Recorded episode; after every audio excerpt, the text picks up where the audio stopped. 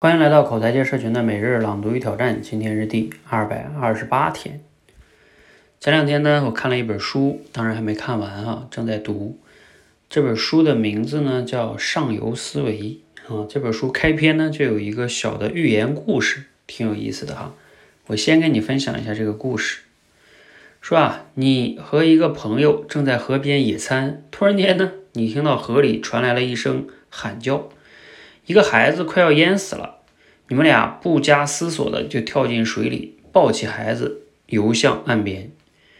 你还没缓过来，就听到河里又传来了一个孩子的呼救声。你和朋友只好又跳回河里救他上来。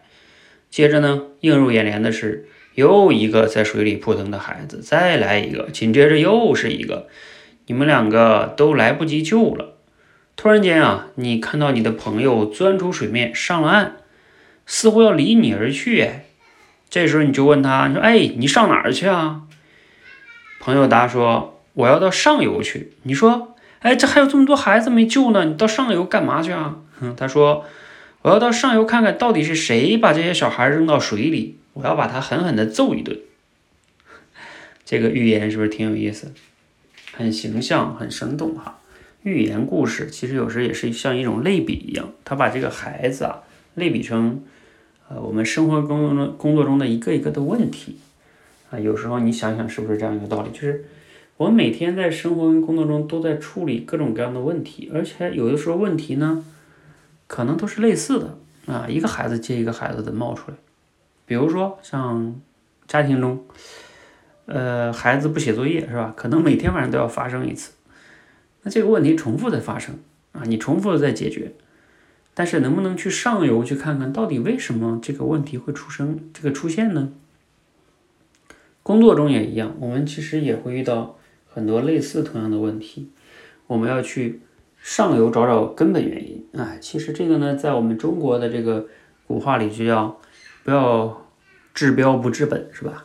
道理其实是很简单的，但是呢，其实很不容易的就是这本书呢，它就叫上游思维。啊，就来自于这个类比哈，就是我们一直在下游解决问题，这肯定不是好的哈，最好能到上游去从根本上解决问题。这个道理其实非常好理解哈，但是问题就是在现实中，我们往往就是愿意在下游解决问题，而不愿意到上游去找到问题的根本原因，杜绝这个问题。而这本书这作者呢，就是其实又用一本书来去分析，比如说通过很多的案例呀，啊，我们为什么会。比如说会会会这样哈，就不去解决问题啊。比如说他在在下一章就谈到三个原因啊，其实呃其中有一个哈，我觉得挺挺有感触。他就说，因为我们在下游解决问题的时候啊，比较容易出成果。你到上游解决的时候呢，要么不一定能解决，还有就算你解决了，是你把问题给预防了，那没有人知道你的功劳，相当于。呃，这个咱们在中国还有另外一个故事很很知名，就是那个扁鹊三兄弟那个。扁鹊都知道，扁鹊的医术非常高明，是吧？但是扁鹊说，其实，在他们家，他的医术是最不好的，因为他大哥跟他二哥都比他好啊，因为他大哥二哥能在病很轻微的时候就给解决了，就给预防了，所以他大哥二哥不出名嗯，只有他出名，因为他都是病人病入膏肓了，他才来解决哈。所以你看，其实是同样的道理，就是我们到上游去解决问题。如果你真的把问题给预防了，没有人知道你没有功劳，相当于哈。他在书中还举了一个例子，他就是说，比如说有两个警察啊，一个警察呢，假设都是交警是吧？一个交警呢，还去抓这个酒驾，他一晚上能抓出二十个酒驾了，哎呀，这个非常厉害是吧？然后对这些人批评教育罚款，好像是成果很显著哈。工作很努力，但另外一个交警呢，他就在这个关键的，比如说交通呃口啊，经常要在那里巡逻啊，尤其是让他这个不同的车都要看到他，也就是说他在很大程度预防了一些交通的事故或者超速啊，包括酒驾啊等等等，就是他去预防了这件事，但是没有人知道他就是 做的这个功劳，所以预防呢往往就不讨人喜啊。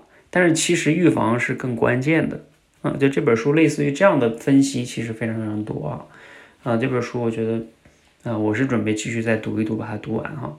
呃，可能确实给我们能带来很多的思考啊。后边他有分析更多哈，我们为什么无法到上游去解决问题的一个根本原因哈。